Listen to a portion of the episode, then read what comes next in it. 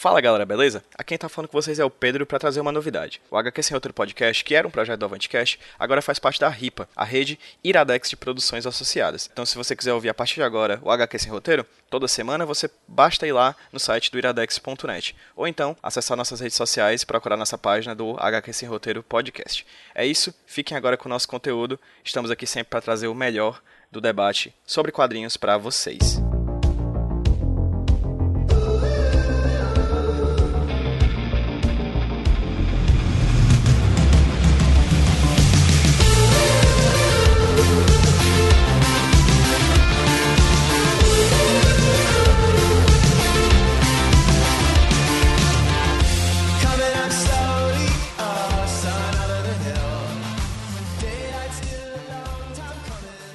Fala galera, beleza? Quem tá falando com vocês é o Pedro do Avantcast, trazendo para vocês mais um HQ sem roteiro, o podcast aqui da casa, o podcast aqui do Avantcast.com. E hoje nós temos convidados maravilhosos, o tema é um tema bastante colorido, cheio de cores, um tema muito bacana, e trouxe pessoas realmente especialistas nisso para falar comigo sobre isso. Na verdade, eu sou apenas um simples roteirista. Conversando comigo hoje, eu tenho a amiga de longa data, já participou de vários podcasts. Quando eu não puder mais fazer o podcast, eu tenho certeza que ela vai poder hostear tranquilamente. A Brenda. Oi, Brenda, boa noite, tudo bem? É nóis, chapa. Tudo bem, sim. Como é que você tá, minha querida? Feliz ano novo! Feliz ano novo! E aí? Essa quase foi a primeira gravação do ano, mas essa tá sendo a segunda gravação do ano. E tá começando muito bonita com esse monte de gente bonita. Como é que você tá, Brenda? Tudo bem? Então, estamos aí para fazer 2017 dar certo. O menos, né? Exatamente. Não ser um 2016S, né? Que nem o iPhone. Não precisa. Pois é, Brenda, se apresenta aí para os nossos ouvintes. Certo que você já participou de vários, já participou de um sobre Batman, um sobre se sentir uma farsa, né? Mas, enfim, se apresenta aí para quem ocasionalmente já não tem ouvido um, um dos nossos papos. Oi, gente, meu nome é Brenda, eu faço cores para quadrinhos, ilustro junto com a galera da Netuno Press.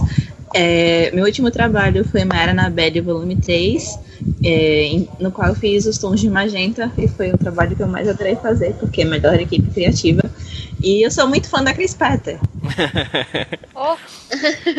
Convenhamos aqui, acho que quem não é, né? Acho que só a Cris não é fã dela. é, eu não sei por que vocês, né? São, é, Por quê, né? acho que até o Wesley Safadão, se duvidar, é fã de Chris Petter. E junto com a gente também. Ela já falou, então vai logo ela, ia deixar ela por último, ia ser nosso, no, nossa última pessoa que eu ia falar aqui, mas já que ela já falou, então, oi Cris, boa noite, tudo bem? Oi, boa noite. Como é que certinho. tá esse comecinho de ano aí no Rio Grande do Sul? Tá bom, tá quente. ah, então tá, tá tipo quente. O, dia, o ano todo no Fortaleza. É, é, mais ou menos. É porque tu, tu vive dizendo que quando tu vai pros cantos, tu leva chuva, né? Exato, exato. É, isso. É, eu acho que essa maldição se quebrou. Olha só. Uma hora. Uma hora é, tem que ser, é, né? É. Tinha, tinha que quebrar, tinha que quebrar. Mas é, teve, teve uns anos aí que eu levava chuva pra todo lugar que eu ia. Então, assim, eu, eu, me sinto muito feliz, muito, muito agraci agraciado em ter você aqui no nosso podcast, uma indicada a Eisner, né? Uma pessoa indicada a Eisner aqui conversando com a gente. Então, Cris, ocasionalmente, para quem não conhece você, quem é você? O que você já fez? O que você faz? É, então, uh, eu sou uma gaúcha de um metro e meio. brincando. Uh, não, é um metro e meio mesmo. Você tá brincando que tem um metro e meio? Não, é, é 1,55 eu tenho. Ah, ok, tá bom. Uh, eu sou colorista de histórias em quadrinhos, eu trabalho pro mercado norte-americano, trabalho pra Marvel, pra DC, pra quem oferecer trabalho aí pra nós, estamos fazendo, estamos colorindo. Agora eu tô começando a fazer uns roteirinhos também, tô brincando de escrever e tô achando maravilhoso porque eu tenho muito muita história para contar. Acho que é isso. Inclusive, é. quem quiser ler Quimera tá aí no Social Comics, né? É verdade, é verdade. Roteiro e cores minhas com a arte da de Caraújo e da Ariane Halber. Joia, excelente. E de... O que foi isso? Foi o celular vibrando isso. Foi o é, meu celular, gente, desculpa. Tudo bem. Foi só um susto. É. E diretamente de Uberlândia, Minas Gerais, Rainer Peter. Tudo bem, Rainer? Olá, tudo jóia, Pedro. É Peter Obrigadão mesmo, né? pelo convite. É Peter mesmo. É, já, sim, já tô acostumado a ouvir Peter também, mas é, é, é. Peter. É porque assim, claramente pra, vo você... É Peter É, Spider. Peters. É porque claramente pra você ser colorista de quadrinhos, ou você colore ou você tem um sobrenome Peter, né? Porque aqui a gente tá, tipo, 50% da mesa é composto por Peter, né? É uma família maior do que eu imaginava, mas tudo bem. E aí, Rainer, tudo bem, cara? O quem é você, Tudo Rainer? O que você já fez na sua vida, meu querido? De quadrinhos, é, eu- ah, não precisa falar De quadrinho. É, porque assim, trabalho como ilustrador, né? Mas de quadrinho eu trabalhei cinco anos como colorista mesmo. Fiz muita coisa pra Dynamite, cheguei a fazer alguns. colorir alguns quadrinhos da, pra DC, né? O Smallville na época. E atualmente, como colorista mesmo, eu tô colorindo os meus quadrinhos autorais que eu comecei a fazer em, em 2015. Lancei pelo Catarse o Despertar do Zé Fogueira.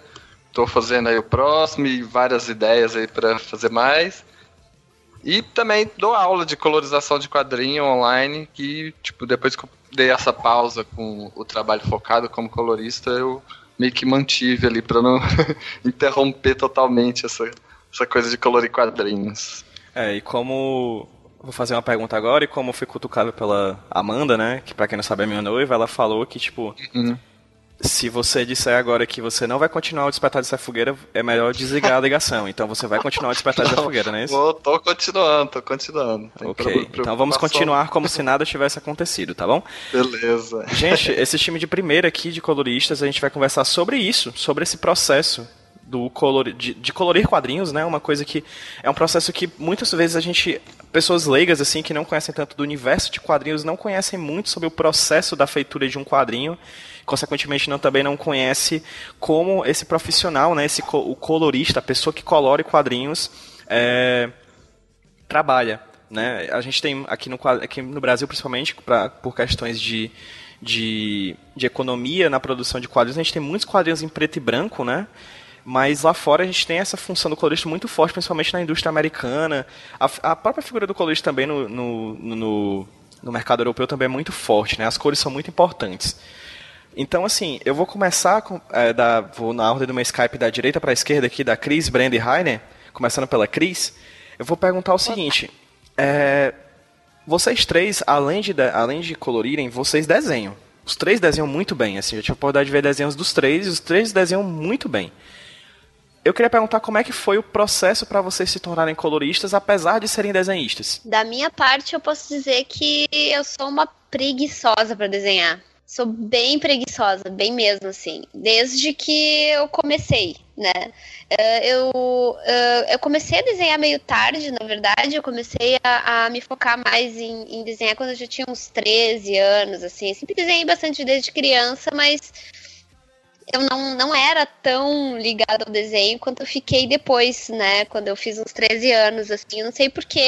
Acho que eu comecei a ver ah, mais animes, né? No caso, e acabei desenhando bastante. E, me interessei por isso. Comecei a, a estudar, fiz curso e tal.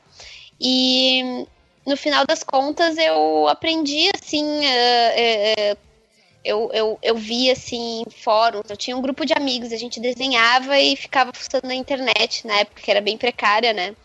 Ah, em fóruns, ah, tutoriais, coisas do gênero, e a gente descobriu o Photoshop. E eu sempre gostei muito de desenhos coloridos, eu sempre quis colorir os meus desenhos, mas eu não tinha dinheiro para comprar material, né? Esse tipo de coisa.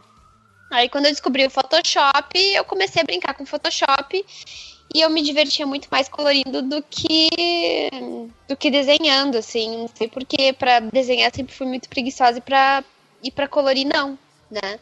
E aí assim foi indo e esses meus amigos começaram a me, a me dar os desenhos deles para eu colorir e aí foi indo sim. E aí, mercado internacional, como é que você chegou lá? Aí já também foi graças à internet, assim, né? Eu tava fazendo eh, umas webcomics para esses meus amigos. Esses meus amigos, eles não estavam conseguindo fazer todo o processo, né, sozinhos. Tava ficando meio intenso de trabalho para eles.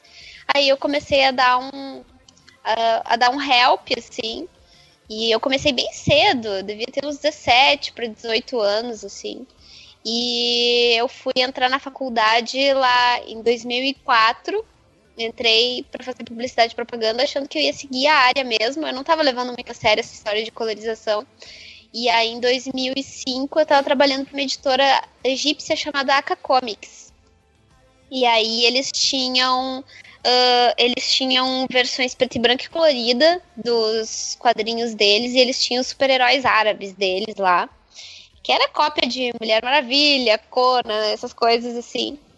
Mas o cara da editora tinha muita grana. E aí ele acabou uh, levando eu e uma equipe que desenhava daqui, uh, desenhava e coloria daqui, pra a San Diego Comic Con em 2005. Uhum. Aí lá eu tive uma, um vislumbre do que, que era realmente o mercado internacional. Né? Lá a máquina gira muito mais aqui, tu estava comentando, né, que os artistas às vezes fazem preto e branco, às vezes o que acontece também é que o artista faz todos os processos sim, sim. Uh, ele mesmo, né, porque acaba sobrando mais dinheiro para ele, né, porque as editoras não têm muito, muita grana para pagar. E aí uh, eu vi o mercado, conversei com coloristas de lá, e eu já estava tendo uma noção mais ou menos do que, que era o mercado publicitário aqui, eu já estava vendo que não ia ter muito futuro para mim nele.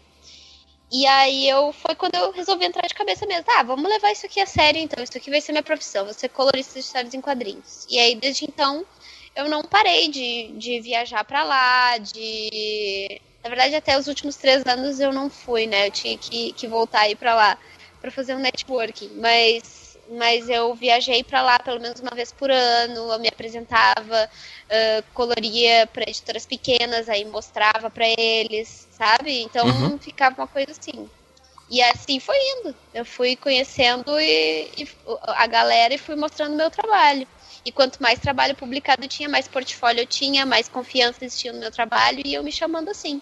Depois do, do Eisner bombou, né? Ah, sim, depois do Eisner foi, foi realmente assim na verdade, até me surpreendi quando os gêmeos me convidaram para colorir o Casanova. Uh, foi em 2010, dois, final de 2009, eu acho. E aí eles me convidaram para colorir o Casanova. E uh, quando eu comecei, comecei bem despretensiosa mesmo. Não achei que fosse uh, fosse fosse chegar onde chegou, assim, né? Na, até indicação, assim, para prêmio. E aí uh, mudou tudo desde então, assim, uhum. né? E, e aí é que é aquela coisa, começou a vir trabalho sem eu nem ter que precisar procurar, sabe? Uhum. Durante muito tempo. Brenda, tu é formada Não. em design de moda. Exatamente. Como é que diabos tu chegou ao ponto de fazer cor de quadrinho, mulher? Então, é, eu trabalho com ilustração desde 2010, quando eu entrei na moda. E aí eu comecei a me jogar no Tumblr, né? Foi através do meu trabalho no Tumblr que um amigo me indicou para um laboratório lá da UFC, que fazia desenvolvimento de quadrinhos educacionais. E foi assim que eu comecei a colorir os quadrinhos para eles. Tinha uma menina que desenhava, a menina não conseguia, ela não infelizmente não tinha tempo suficiente para dar conta do, de desenhar e colorir é, no ritmo que eles precisavam. E eles me chamaram única exclusivamente para fazer isso.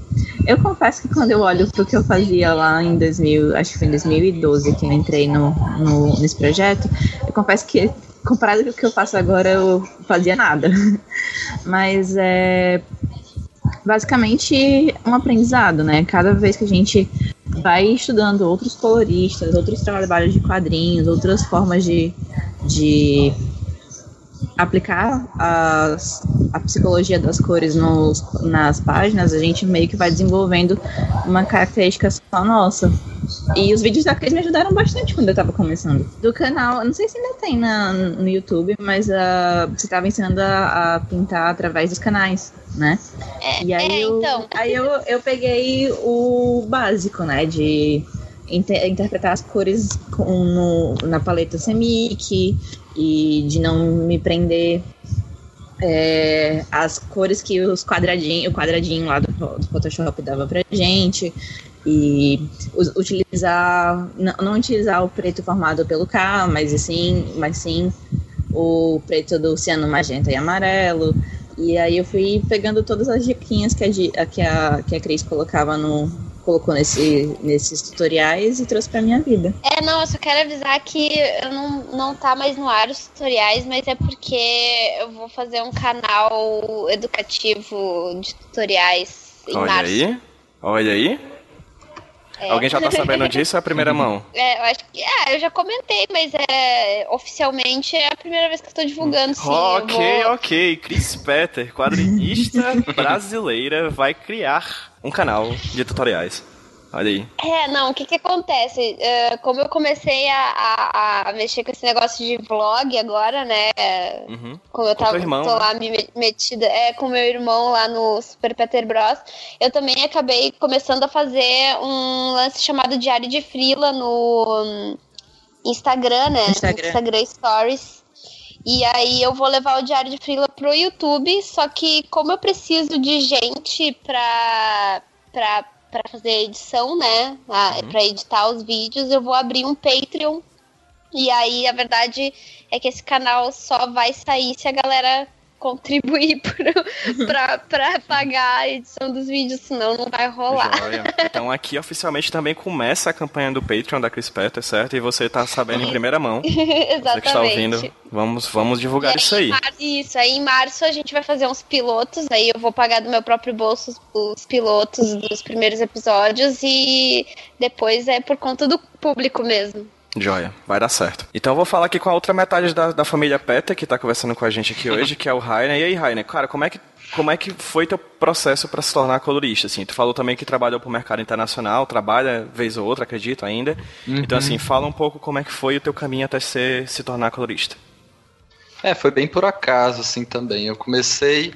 é, meu foco era bem ilustração mesmo. Comecei a fazer faculdade de artes visuais já pensando em, em achar um caminho ali para ilustração e tal. E tinha um fórum em 2005 que chamava Central de Quadrinhos. Eu não, eu não sei se ele existe ainda. Eu acho que existe, mas não como era antes, né?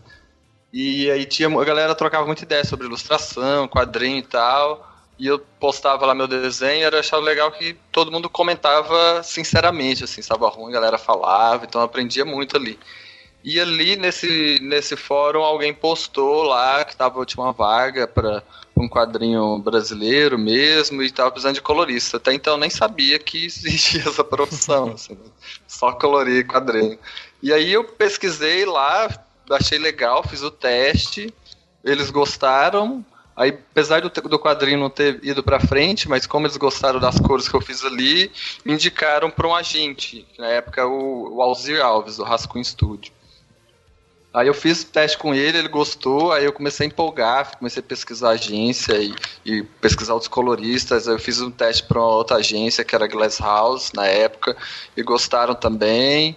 E aí eu comecei a, a colorir quadrinho, assim, editoras menores e tal, e fui, fui pegando ritmo ali, né, porque tem muita coisa do, do prazo, é tudo muito apertado, no começo foi meio complicado.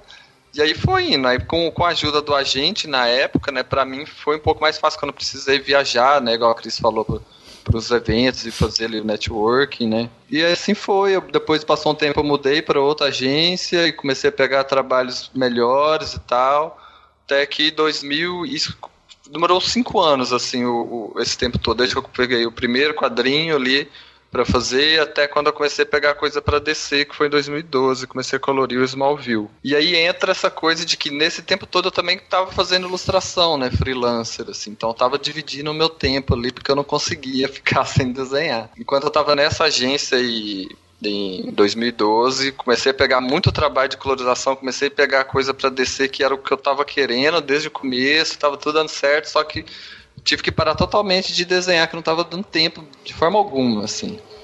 Aí eu chega naquele momento que você tem que fazer a escolha, né? Tipo, e agora? O que, que eu faço? Do jeito que tá, não dá, né? Uhum. Aí eu fui até meio exagerei um pouco, tipo, parei totalmente de colorir quadrinho e comecei a trabalhar só com ilustração. E aí comecei a dar aula de colorização e tipo, senti falta um pouco assim desse desse ritmo ali, da coisa que eu gostava ali da narrativa do quadrinho, né, que é diferente da, da ilustração estática ali.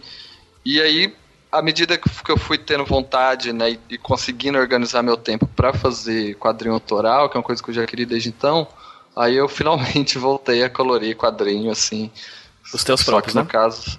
Isso, os meus próximos. Mas eu ainda tenho vontade. Sempre tem aquela hora que eu tenho vontade, só não vou voltar a colorir.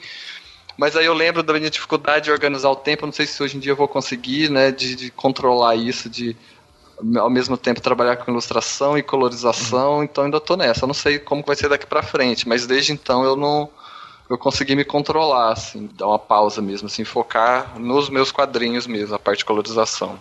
Perfeito. Cris, tu também tu, salvo engano, tu também deu uma pausa, não foi? Nos trabalhos para fora? Eu dei agora no final do ano passado, sim. Mas eu já quero voltar. Mas por quê? Ah, é, é, é saturação mesmo. Saturação. Eu tava trabalhando. Eu já tô trabalhando com isso há muito tempo, né? Uhum. E teve uma hora que eu. Uh, começou a virar muito automático né? Entendi. Começou a virar uma coisa muito automática para mim e já não tava mais me desafiando criativamente, sabe? Uhum. Tava bem tedioso, assim.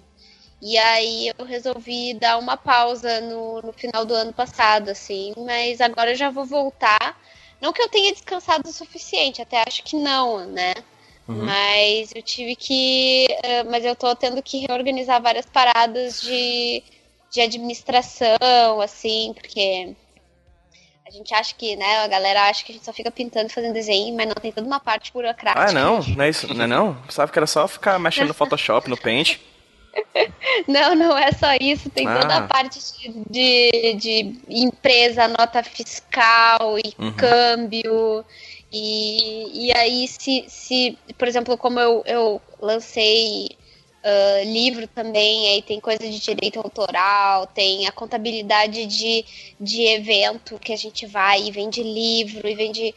É muita coisa, muita uhum. coisa para cuidar ao mesmo tempo. E aí Já tô me tremendo aqui todinho. É, eu acabei dando uma pausa justamente para tentar colocar um pouco a casa em ordem, porque ficou muito bagunçado, assim. Uhum. E aí agora eu tô delegando um pouco as coisas, né? E agora vou ver se eu consigo me organizar melhor e me focar só na parte mesmo de é, a parte criativa, né? Que é o meu ganha-pão de verdade e tentar passar para para um sócio o, a parte mais burocrática, que é o meu, pap, meu papai, meu papaizinho.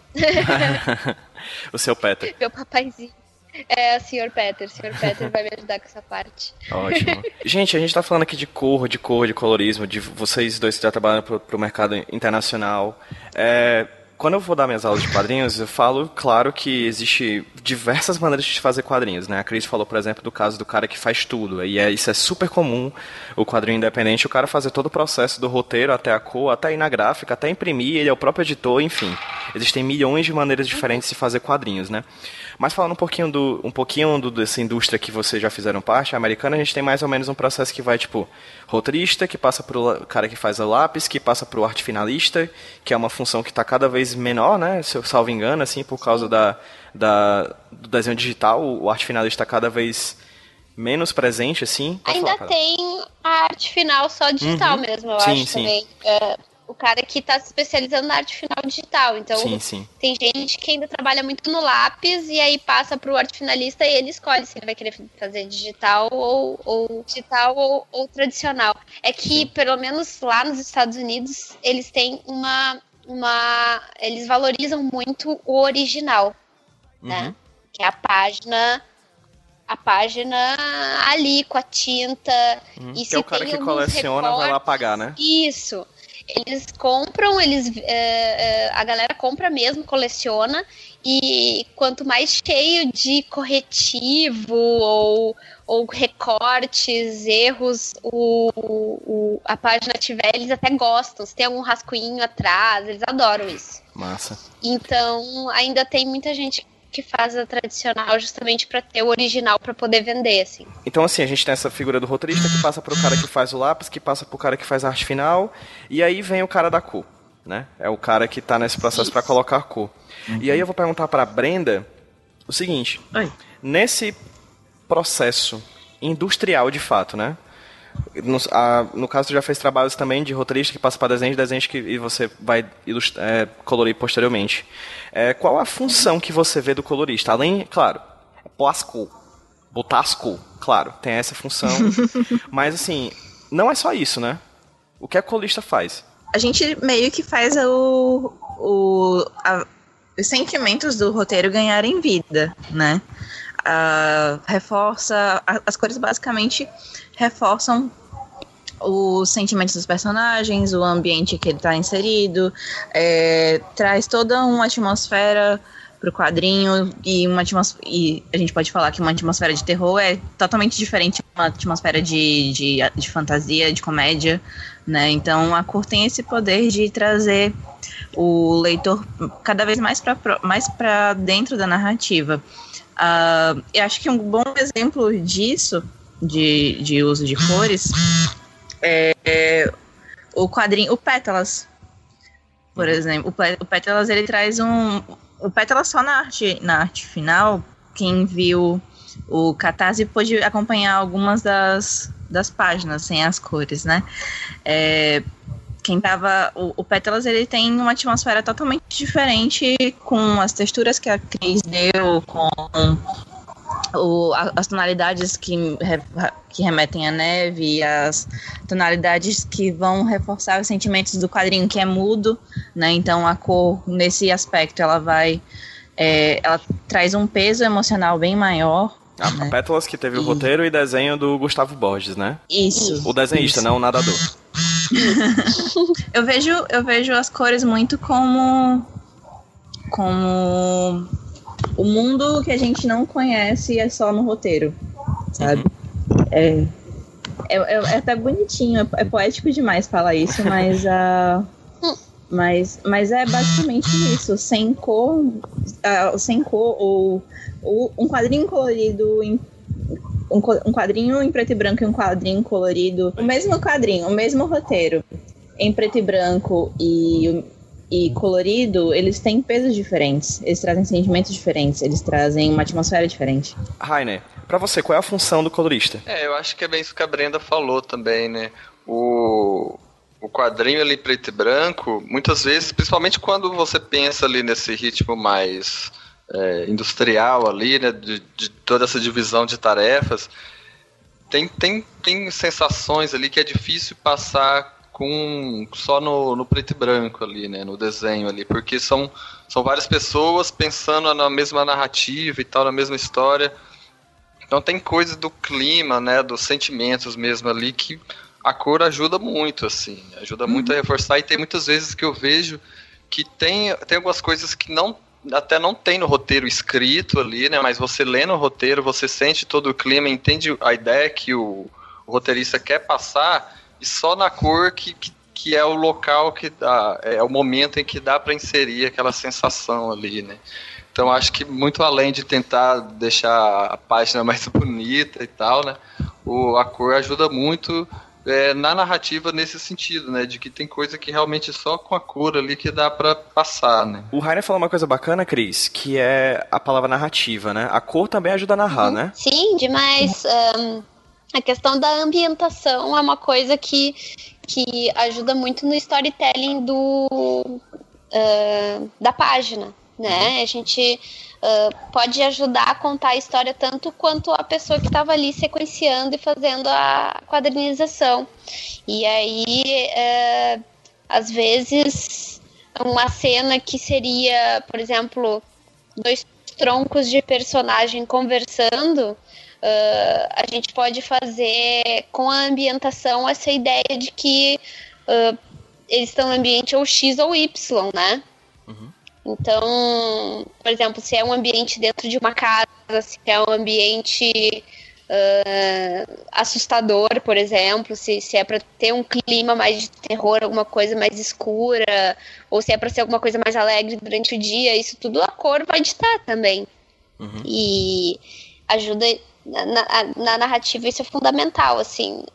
Eu sempre gosto de comparar. A, na verdade, não sou eu que comparei, né? Na verdade, quem usou esse termo foi o Mark Tiarello no, no livro de. do guia de colorização da DC lá. Ele, ele compara a colorização à trilha sonora uhum. de, um, de um filme ou uma série, por exemplo né? É ela que vai ajudar bastante a passar essa sensação toda. Hum, interessante, porque tanto na música quanto na, nas cores a gente tem uma, um, um, termo que serve para isso, se chama tom, né? Tonalidade. Uhum. E é exatamente uhum. uma coisa que funciona tanto para quando você fala de trilha sonora quanto de, de cores. É o, o grande lance é que quadrinho é uma mídia que funciona, que, que junta texto e imagem, né? Então, uhum. o que a imagem, o que o texto não consegue passar, a imagem e principalmente a cor vai reforçar.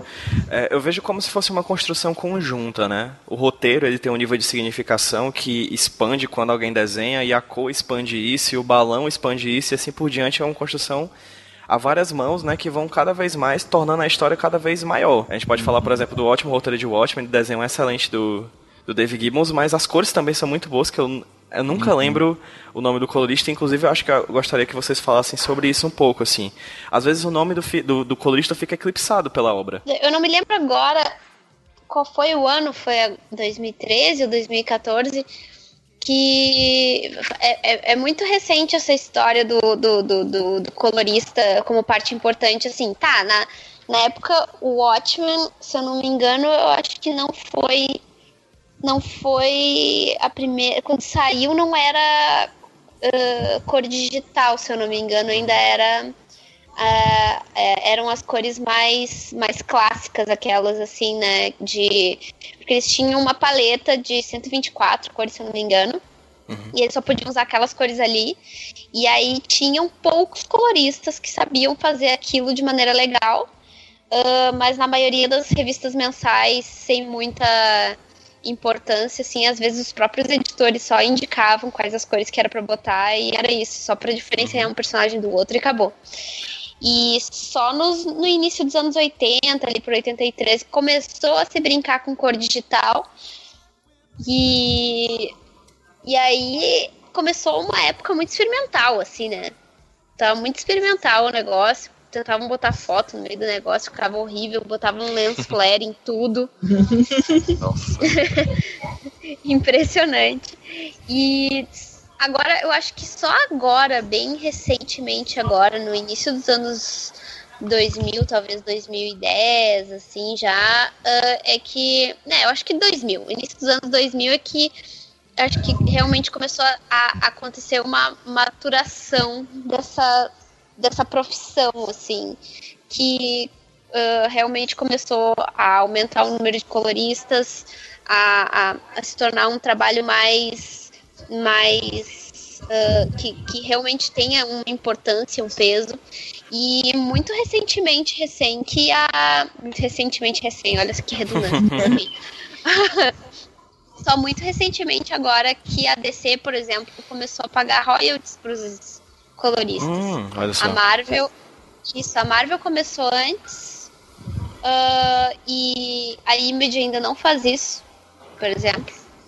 E, e, é uma coisa que é importante porque é comprovado, né, que uhum. o quadrinho, quando é colorido, ele tem uma saída maior. Uhum. Uhum. Né, isso é fato. E, e, e, simbolicamente não deixa de mostrar também que o colorista também tem um papel de autor na obra, né? Sim, com certeza uhum. tem. E por muito tempo não foi considerado dessa maneira. Uh, inclusive o próprio editor lá, o Eric Larsen da Image, eu me lembro que na época que surgiu esses boatos do royalties para colorista, ele falou umas bobagens no Twitter. Uhum. E, e coisa de realmente gente que ainda não, não, não conseguiu perceber né, a importância, mas a, até em crítica de revista a gente consegue ver que uhum. não existe muito uma uma, uma, uma crítica a respeito da cor, sempre falam da arte como se o próprio artista tivesse colorido o desenho. Uhum. Mas. Isso é, é uma coisa que eu percebi. Desculpa, desculpa interromper, Cris. É, mas isso é uma coisa que eu percebi colorindo uma era na Belle agora. Durante um certo tempo, Thales, é, nos dois primeiros volumes, Thales foi responsável pelas cores. Mas a partir do momento que eu assumi, e os meninos deixaram bem claro isso em todas, os can todas as mídias que se falou do quadrinho. É, vários sites passaram a omitir, aliás, não, não, não falaram né, do uhum. trabalho da, de quem estava fazendo as cores. Falaram uhum. que as uhum. cores estavam bonitas, falaram que. Falaram várias coisas, mas acabaram não falando de quem fez. Uhum. E teu nome tá na capa, né? Tá. No volume 3 tá lá os três nomes, o teu, do Pablo e o do, do Thales, né? Pois é, porque uh, eu acho que quem faz quadrinho independente meio que tem noção do, da relevância de todo mundo que participa do processo, uhum. né? E eu acho... Uhum. E meio que a gente dá um suporte uns aos outros justamente pelo, pela questão de reconhecimento do público, para que o público saiba que todo mundo que fez o quadrinho teve um papel realmente importante. É, só para deixar claro a minha falha antes, de, pela minha falha de memória, em vez de desconhecimento, a, a minha contra-regra, obrigado amor, é, trouxe aqui o Watchmen para mim e o nome do colorista é o John Higgins, tá? Eu, para deixar bem claro assim e deixar bem fazer juiz ao trabalho maravilhoso que ele fez com a paleta de cores, né? E falando de paleta de cores, né, uma das coisas mais importantes que o colorista faz, acredito eu, é a pesquisa, né? Vocês fazem pesquisa para fazer o trabalho de vocês. Uhum. Rainer, qual a importância da pesquisa assim para o colorista? Cara, é muito importante porque às vezes eu percebo que, sei lá, eu quero passar uma sensação ali, né, com a cor no quadrinho, mas aquilo pode ser algo muito subjetivo ali, né? Às vezes aquela cor pode passar uma sensação para mim que não, não vai passar para o leitor, né? Então acho que se não pesquisar e não entender é, de uma forma mais ampla, né, que, que mensagem que aquela cor ali está passando, pode ficar, pode não passar mensagem no final, né? Então acho, acho bastante importante assim. E além de pesquisar, tipo, a cor em si, assim, né?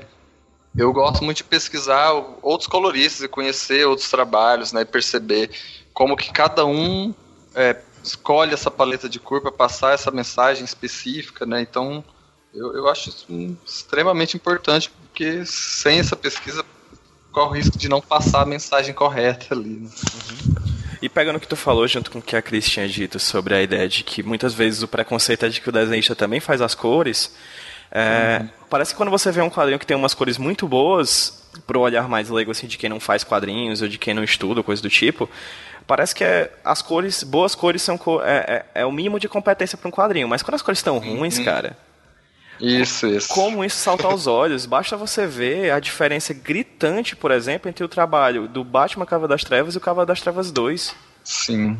Né? É, é, gritante a diferença de cores entre um e outro. Complementando o que eu lembrei de uma coisa agora, que, é, que eu percebo até uma preocupação dos meus alunos assim no começo, né, de, de fazer a cor de modo que destaque assim tal, e pode ser até um problema às vezes, né, porque igual você falou, quando a cor está funcionando bem, ela meio que passa despercebido, né? Tem esse, esse fator de que tem o. Não sei se diria o preconceito, mas às vezes não falta ali de, de conhecimento mesmo do leitor e de acostumar com essa coisa da profissão do colorista como uma pessoa específica ali. E aí acaba que muitas vezes você precisa deixar a cor é, ajudar na história, mas se você tentar fazer algo bonito demais, exagerar, acaba atrapalhando, né? Então, a maioria dos quadrinhos em que eu gosto, tipo, eu fico impressionado com a cor, assim, tipo, o Dave Stewart, eu fico impressionado como que ele consegue toda uma paleta de cor ali e pro leitor geralmente é, mais leigo passa despercebido essa cor, né? Então tem muito disso assim. Muitas vezes quando a cor destaca pro leitor é, mais leigo, às vezes tem algo de errado, se eu percebo. Aproveitando o gancho que você falou do Cavaleiro das Trevas, o... é um bom exemplo o 3, né? Uhum. Recentemente saiu o... uma análise, aliás, uma re reedição, por assim dizer, de algumas das páginas do, do quadrinho 3, feito por um menino que eu tô tentando lembrar o nome agora. Gente, ele fez até algumas páginas da Batgirl em algum momento. Deixa eu tentar lembrar o nome dele. Colorista? É. Sim. É, ele, esse, esse negócio causou até um certo, um certo burburinho, porque o desenho do, do Cavaleiro das Trevas em alguns momentos, do Frank Miller, né, ele tava. É, do Frank Miller não, mas alguns desenhos que têm aquela pegada extremamente tosca é, foram coloridos com volumes e com shades e com toda aquela coisa clássica, entre aspas, do, do quadrinho de super-heróis americano, né? E aí esse menino, esse, esse profissional, gente, eu quero lembrar tanto o nome dele, vou, vou já catar no Google. Ele fez uma... Ele utilizou retículas e cores mais chapadas para fazer para mostrar o quanto o traço pedia um outro tipo de colorização. James é, Harvey. Isso, isso, isso, é ele. Obrigado, é, Google, um abraço. É ele. Eu adoro o trabalho dele, inclusive. O grande lance é que a, gente, a pesquisa para o trabalho de coloração acaba meio que ajudando a gente a perceber que um determinado tipo de, de paleta ou um determinado estilo de pintura não se adequa tanto um, ao traço que está sendo mostrado para gente, né? E que o uso de retículas, o uso de pinturas chapadas ou texturas acaba ressaltando, acaba ressaltando mais o que, a proposta que está sendo apresentada. Pois é, uma coisa que, é, que as pessoas costumam ver é que, tipo, cor. Cor. Cor é um conceito só, né? Mas tem muito mais do que isso. Você, a gente está falando aqui de colorização, mas a gente podia falar também de pintura, né? Seja digital ou tradicional. E aí tem vários outros conceitos que são relacionados a isso. Tu falou, por exemplo, de retícula.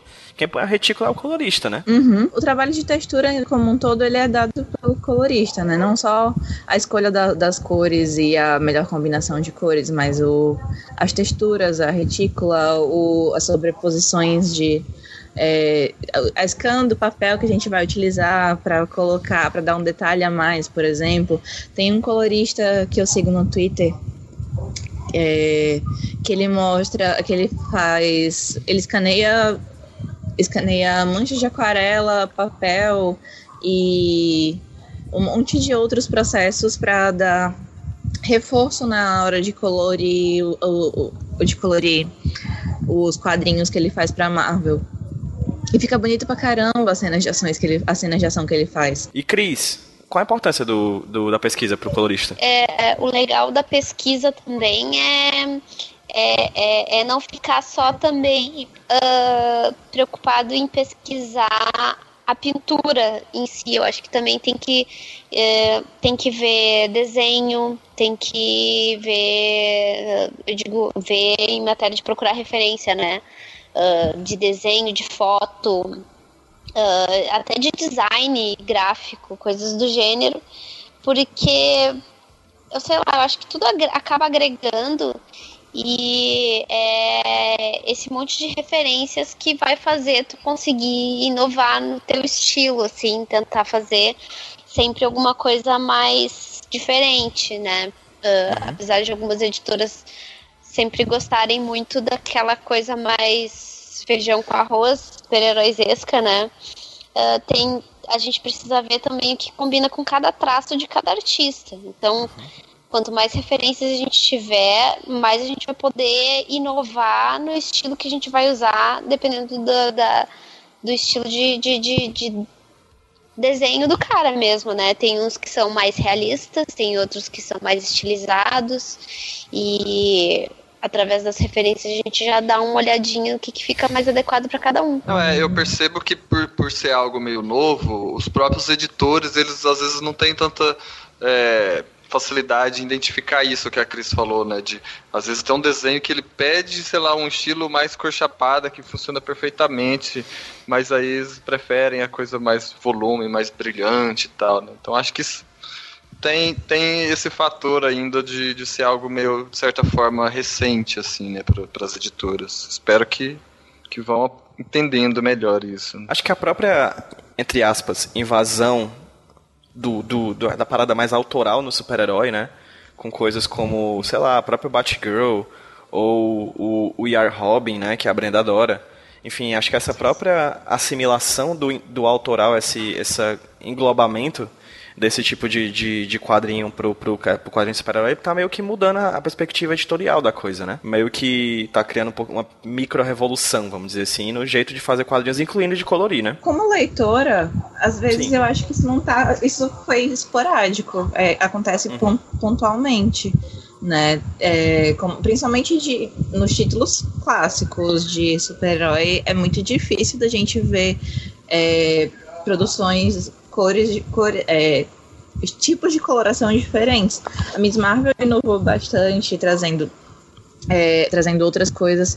A Jordi Belair, tudo que ela faz, tudo que ela toca, fica maravilhoso. É, o, o, as pessoas que coloriram a Batgirl, que a, que a Bab estava colorindo, ou que a Bab estava produzindo, é, saiu incrível, mas são quadrinhos muito pontuais, uhum. muito, muito específicos, sabe? É, Aparentemente não, não, se passa, não passa o, o limite do, do mais mainstream, né? Não.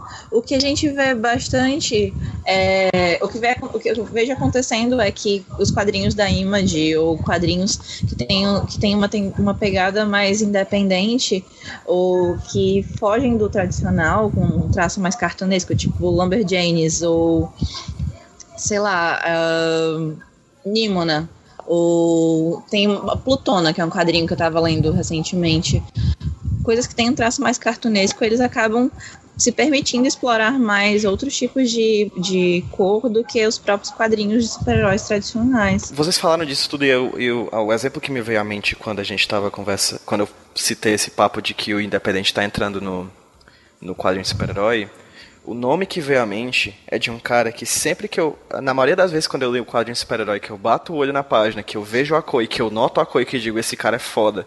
E eu vou dar uma olhadinha na. No, na, na lista de, dos autores, quase, sei lá, 80% das vezes é o Matt Hollingsworth. Que é o cara que faz as cores do Gavião Arqueiro, do Aja e do Fraction, por exemplo. Né, e tem uma série de outros trabalhos dele e tudo mais. Eu acho muito bacana o trabalho deles. Para vocês, se vocês pudessem dizer, tipo, um colorista que é referência para vocês nos quadrinhos, quem seria? Começando dan, dan, dan, dan, pelo, pela, pelo, pela, pela Cris. pelo, pela, pelo, pelo. ah, eu acho que no meu caso, eu gosto muito do McKing, mas eu acho que o Dave Stewart é o meu favorito, assim porque até faz tempo que eu não consigo acompanhar muito quadrinho e trabalho dos colegas, assim, tá meio difícil. Mas uh, eu comecei a me inspirar muito nele porque ele tinha vários estilos diferentes e mesmo assim a gente reconhecia quando era o trampo dele, sabe? Uhum. E apesar dos tipos de renders totalmente diferentes que ele fazia em cada trabalho. É, também. até já tinha mencionado ele, eu acho incrível isso que a Cris falou, de ele trabalha com desenhos, né?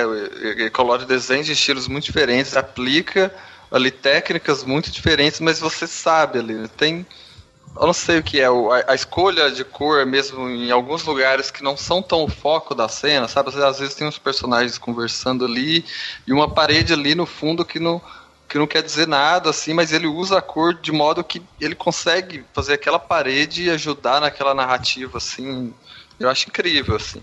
E, mas, assim, o dele já foi falado, então, né? No, é, no meu curso, pois é, no meu curso, inclusive, tem aula de narrativa que eu uso como exemplo dele e as, e as páginas da Cris no Casa Nova. Então, o dele já foi, eu gosto muito, muito da, das cores da Cris aí. Olha aí. Obrigada, gente. então, eu já falei do James Harvey. Já uhum. falei da Cris, eu, eu, falei logo no começo que eu sou muito fã da Cris, mas eu gosto pra caramba do trabalho da Jordi Belair. Ela é incrível. Eu sempre eu é, reconheço eu reconheço. Ela tem uma versatilidade em alguns momentos é, de fazer coisas diferentes com cores, mas sempre tem alguma, alguma coisa que a gente percebe que é dela, né? O uso de texturas, é, o uso de texturas dela é, é muito reconhecível e é lindo pra caramba. É, o, eu tô tentando encontrar o, o, o nome da pessoa que faz o do, da Canário Negro também, porque é, eu me apaixonei. Esse quadrinho, em termos de cores, para mim, foi um dos quadrinhos mais bonitos que saiu em 2016. Foi o trabalho, inclusive foi a cor que deu unanimidade ao quadrinho, porque ao longo das edições muda as pessoas que estão desenhando. Sim, isso é uma coisa que tem que ser posta, né? O colorista serve muito para isso, para manter o tom do quadrinho, independente de quem desenha, né? Exatamente. E eu acho, eu acho que muitas vezes quem salva esse quadrinho é o colorista. Apesar de eu gostar muito da narrativa, é, alguns momentos o, a mudança de desenho quebra, a mudança da pessoa que desenha quebra um pouco do, do ritmo para mim. Então, quem acaba me deixando me deixando dentro das, das, do quadrinho mesmo é o Lee Lou Ride, eu acho que deve ser assim que se escreve. Que é, tá aqui. Lee tá aqui. O, ah. que, tá, que se fala, na verdade, sei lá.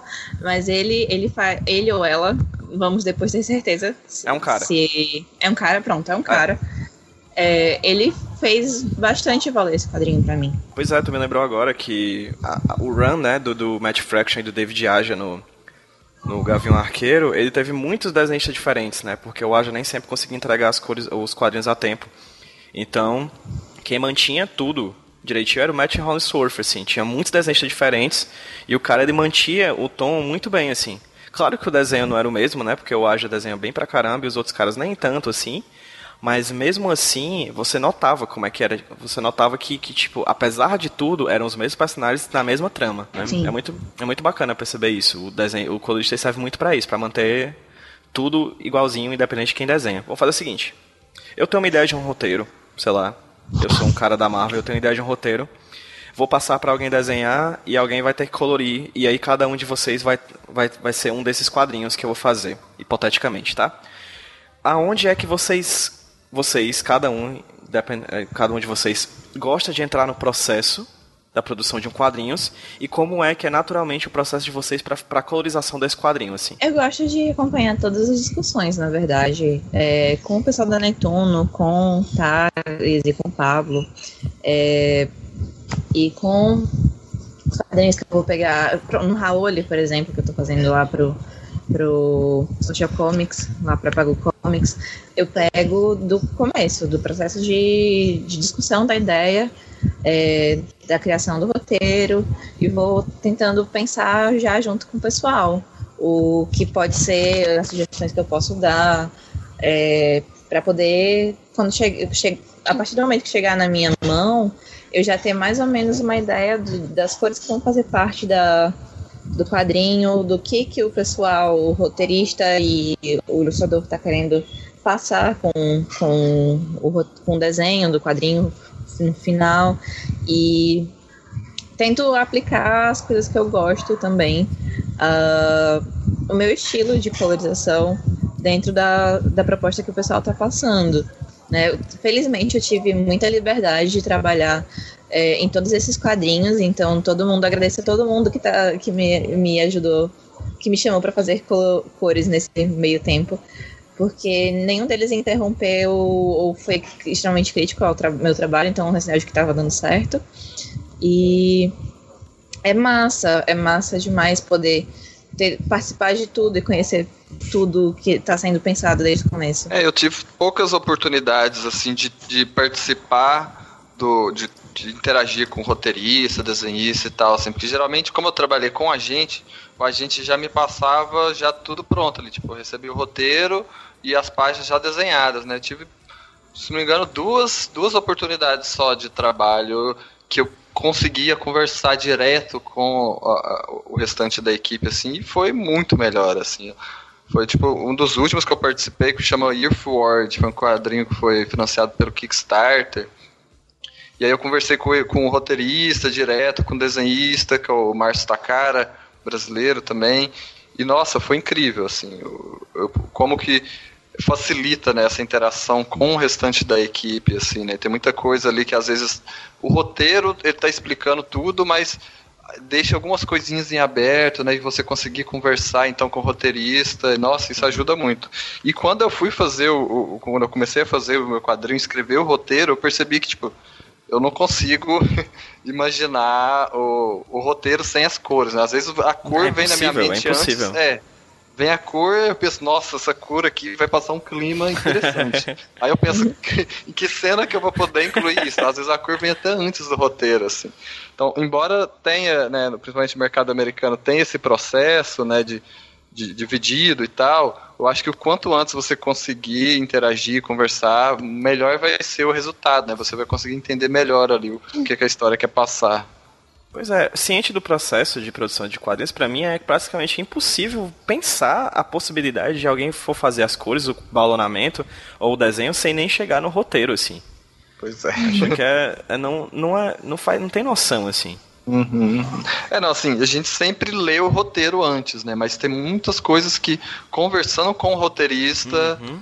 você, tipo, vai entender muito melhor ali. Sim, sim, Até com propor, né, talvez?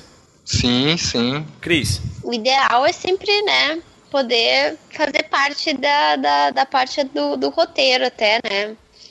Mas poucas vezes eu tive experiência com isso. Uh, eu tive mais experiência com isso quando o projeto era mais autoral, né? Uhum. Então, por exemplo, hum, deixa eu ver se eu. É, eu acho que para projeto internacional, a parte de roteiro sempre tava, sempre já estava pronta quando chegava para mim, né? E uhum. meu trabalho realmente Uh, às vezes era mais trocar uma ideia com o desenhista mesmo, mas dependendo do, do, do, do da editora e do título que eu, que eu tô colorindo, às vezes eu não entro nem em contato com o artista, as páginas só vêm e eu tenho que entregar rápido e, e, muitas vezes não consigo nem, nem uh, ler o roteiro antes, às vezes. Nossa. Né? Isso acontece. Tem, tem de tudo um pouco. Né? Aí no caso tem... os direcionamentos para você colorir vem do editor direto, não vem nem do roteiro, não? Não, às vezes, às vezes vem do roteiro, mas aí eu tenho eu, eu recebo o roteiro para ler, né? Mas uhum. às vezes é muito instintivo também. Entendi. Porque as histórias acabam sendo meio padrãozinhas às vezes, né? São muitos títulos, muitos títulos. Uns têm uma importância maior e, e, e acabam uh, tendo mais destaque, né?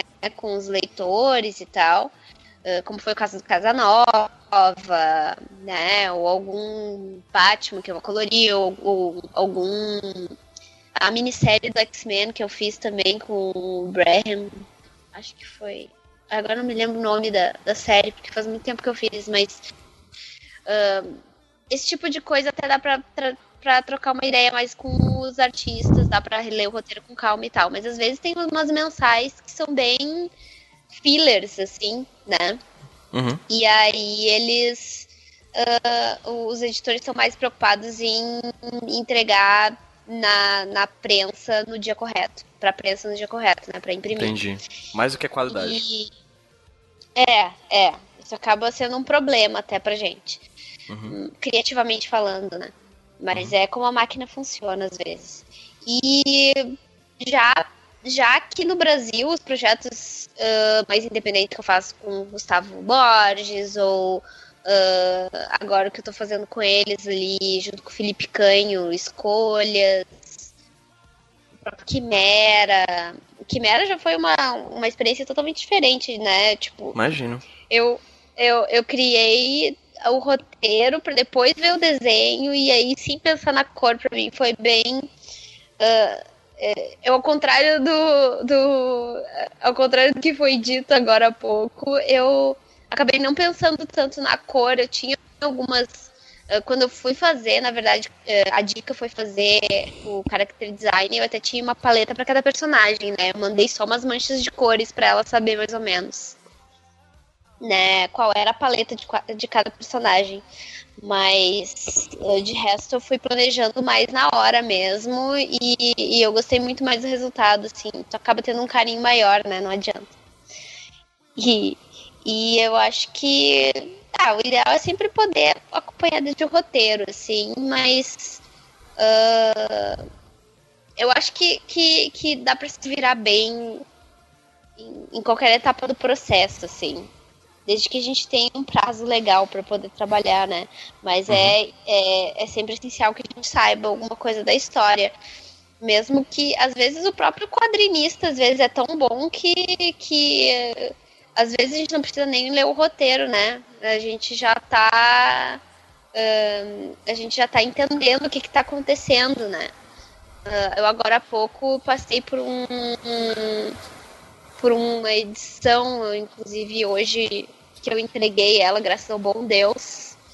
Que foi uma edição que me deu muita dor de cabeça, porque o artista atrasou pra caramba, o, o deadline foi estendido várias vezes por causa de atraso dele, e as páginas vieram em desordem. E aí é muito difícil saber o que, que vai acontecer. É. E é muito. Essa é, é mesmo lendo mesmo lendo, eu tava, eu tava explicando aqui pra Ariane, que mora comigo, que às vezes a gente recebe uma ou duas páginas de uma cena e uma ou duas páginas de outra, mas ainda não recebemos toda a cena de cada uma. A gente tem que colorir elas em desordem e depois quando chega o resto das páginas a gente tem que tentar reproduzir aquilo que a gente já fez nas outras cenas para tentar fazer parecido e não parecer que está em outro ambiente e tal. É complica bastante. Nossa, eu pensei que só eu não gostava disso. Caramba. Não, eu, eu, eu gosto de fazer as páginas em ordem. Não, é porque eu acho que é até meio, meio claro assim, porque você está contando uma história, né? E as cores também contam uma história. Então, se você não tem uma. uma você não recebe as páginas cronologicamente para fazer, como é que você planeja? Pois é, é o, o grande lance é que tá, é, tentando pensar na lógica de quem está fazendo a arte final, ou quem está desenhando, né? Ou escaneando o processo, sei lá. É, porque às vezes as pessoas não, não, não finalizam na ordem, né? Vão. vão, é. vão Eu já conheci desenhos fica... assim. É, e aí chega pra gente de maneira, de maneira bagunçada. Mas é, concordo com a Cris. O meu processo de, o meu processo também não, não funciona muito bem assim. Eu sou muito linearzinha. Uhum. É complica até porque, por exemplo, às vezes tem cinco páginas que é a mesma cena, a mesma ambientação. Às vezes eu já abro as cinco páginas e já vou pintando todas de uma vez, assim, né? Pra, pra manter o clima ali, não mudar a cor às vezes sem querer e tal. Então fazer, fazer um pica, picotado assim complica. Sim, gente, para finalizar rapidinho, é, se eu quiser começar a ser colorista de quadrinhos, quais são os passos básicos para eu começar? Começando com o Rainer, por favor. Rainer, eu quero começar a fazer é, cor, cara, para quadrinhos, assim, é uma coisa que eu quero muito fazer na minha vida e, tipo, o que é que eu faço primeiro? Cara, eu acho que primeiro é tentar ali fazer por conta própria e, e tentar entender ali o, o, que, que você consegue, assim, tanto de processo e ferramentas, né? Acho que é, Photoshop é o, o, software que é mais utilizado, né? Tentar entender como que funciona ali, se não conhecer, pesquisar sobre o mercado para ver se realmente é aquilo é, é, é, o que você quer fazer, né? Porque tem a coisa legal ali de você estar tá trabalhando com quadrinho, mas é muita coisa além disso, né? De, de tempo que você tem que se organizar, de velocidade que é tudo muito rápido, noites e finais de semana sem dormir. E eu acho que conversar com quem já trabalha na área é muito importante, assim, né? Sendo isso, é pegar filme para estudar, né? Tem, tem vários cursos, né? Vou aproveitar e falar fazer o jabá aqui dos meus cursos online, mas tem vários também é, cursos é, em várias cidades, né? Em São Paulo eu sei que tem vários.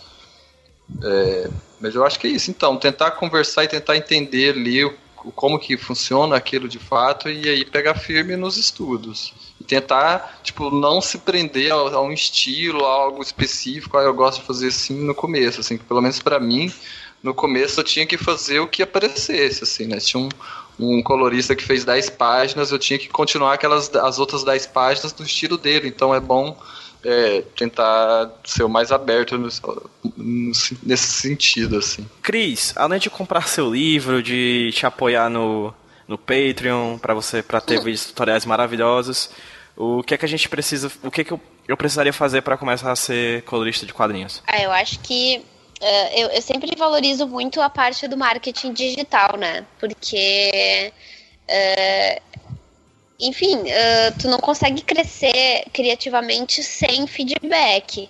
A única maneira de ter feedback é realmente publicando os teus trabalhos. E na internet, é, é, a internet é a plataforma mais barata que tu vai ter para mostrar esse teu trabalho, né?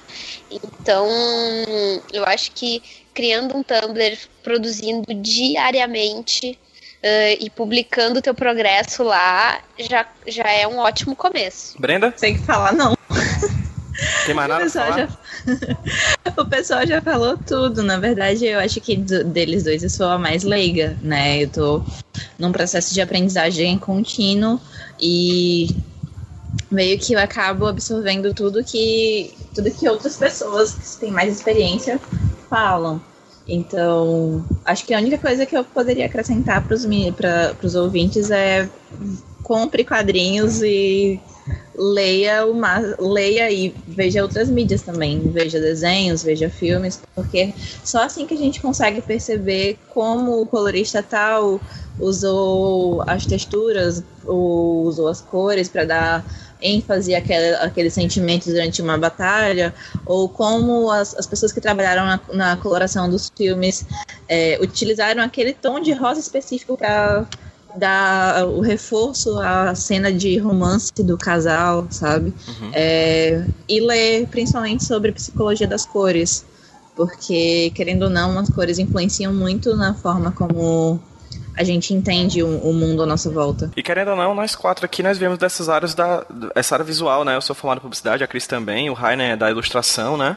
Uhum. A, das artes visuais, a Brenda é do design Isso. de moda, assim, e, e a Brenda falou uma coisa que é muito interessante, que ela, a gente tá falando aqui de color de quadrinhos, quadrinhos, quadrinhos, quadrinhos, mas, tipo, basicamente toda a mídia visual é um, é um, é um prato cheio, né, de, de referência e de estudo para quem quer fazer cor. Finalizando, gente, muitíssimo obrigado pelo, pelo apoio de vocês, pela conversa com vocês. Foi muito bacana essa conversa. É, vou pedir para que cada um de vocês é, faça o seu jabazinho rápido de que de onde a gente encontra o trabalho de vocês e tudo mais, começando pela Brenda, por favor, Brenda, onde é que eu consigo encontrar o teu trabalho, onde é que eu consigo comprar teus quadrinhos, onde é que eu consigo ver tuas cores, teu, teu desenho, etc. Certo. É, meu trabalho de cores ele aparece muito mais no meu Tumblr, no vanilla3.tumblr.com.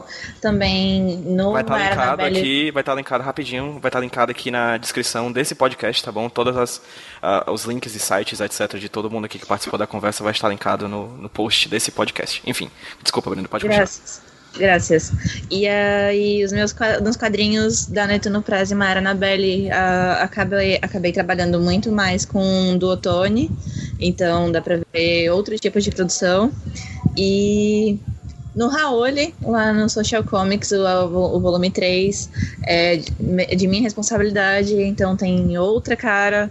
É, aliás, todos os quadrinhos da Netuno, Raoli e Mara Anabelle, se não me engano, estão no Social, no Social Comics, então clica lá na gente, confere o material, que é super de boas, e são materiais incríveis. Rainer, onde é que eu consigo encontrar seus trabalhos, cara? É, tem meu trabalho de ilustração no meu site, meu portfólio é rainerpeter.com.br, mas assim, eu acho que é mais fácil pelo Facebook mesmo, porque lá vai ter link para tudo, né? Tanto é, Rainer Peter no Facebook, tem lá, eu não tenho página, tem só o perfil perfil pessoal mesmo, mas pode adicionar lá, pode seguir. Aí tem o meu quadrinho que eu lancei no, em 2015 pelo Catarse, o Despertar de Zé Fogueira, que nesse ano espero eu lançar o segundo volume por lá Esperamos também. nós. e tem, tem no Social Comics também para ler.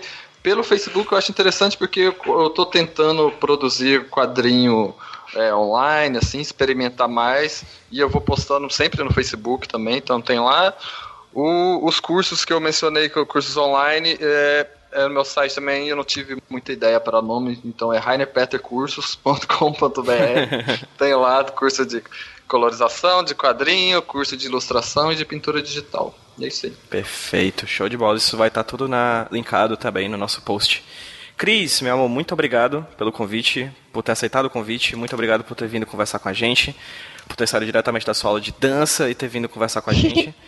É, fala aí pra gente onde é que a gente pode achar seus trabalhos. Não, eu que agradeço pelo convite, viu? Uh, eu uh, acho que, nossa, a galera pode achar pétalas nas bancas, Uh, os meus quadrinhos autorais já fica um pouco mais complicado, mas estou planejando uma loja online para o futuro bem próximo. Uh, mas no Social Comics também tem. Eu acho que tem o Pétalas, tem o Pétalas no Social Comics, tem o Quimera também lá, com roteiro e cores minhas, que a gente já falou bastante dele durante o podcast.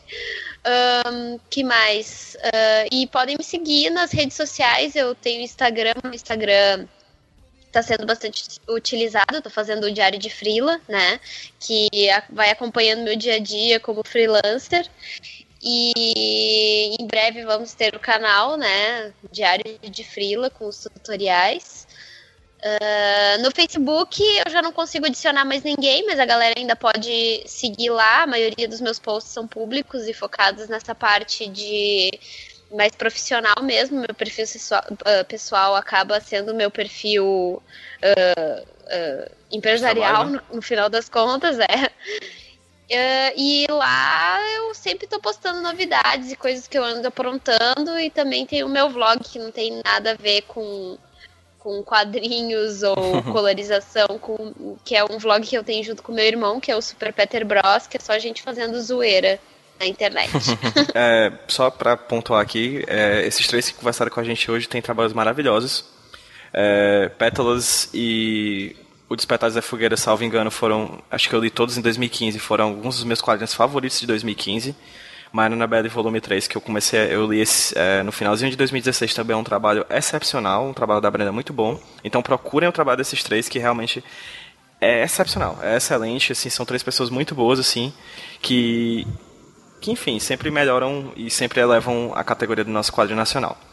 Gente, muito obrigado por, por aceitarem o convite da nosso bate-papo, para esse bate-papo. Espero que tenham gostado, tanto quanto eu gostei, foi muito legal. É isso, já fico aqui o convite para outros bate-papos em breve. 3, 2, 1, vamos dar um tchau, pessoal? No 3, 2, 1. Tchau, gente! Tchau. Tchauzinho. Tchau, valeu, valeu, falou.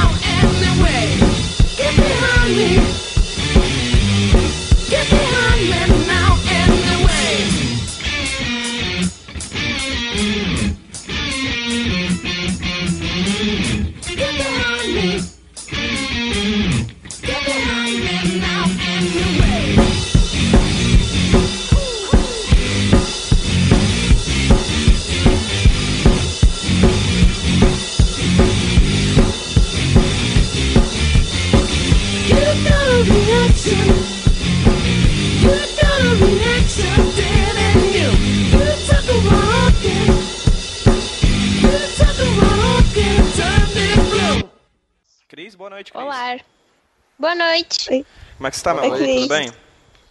Oi, tudo bem? Tudo tranquilinho? Cansada. Como é que foi a dança? Foi maravilhosa, mas agora eu tô quebrada. dança de que, mina? Jess. Olha aí. A gente tava dizendo aqui que tu é tipo o Wesley Safadão, assim, né? Porque o Safadão, ele hoje em dia ele canta forró e sertanejo, hoje você faz cor, dança e es- e desenha, então você é tipo o Safadão. Com um pouquinho menos de cabelo, mas ainda assim o Safadão. É, bem menos cabelo. Ah, já tá gravando aqui. Inclusive a parte em que eu falo que a Cris é o Safadão dos quadrinhos. Eu acho que isso devia entrar Em pós-crédito, no, né? no- Exatamente. Tipo os Marvel, entendi. Vamos ver isso aí. 3, 2, 1.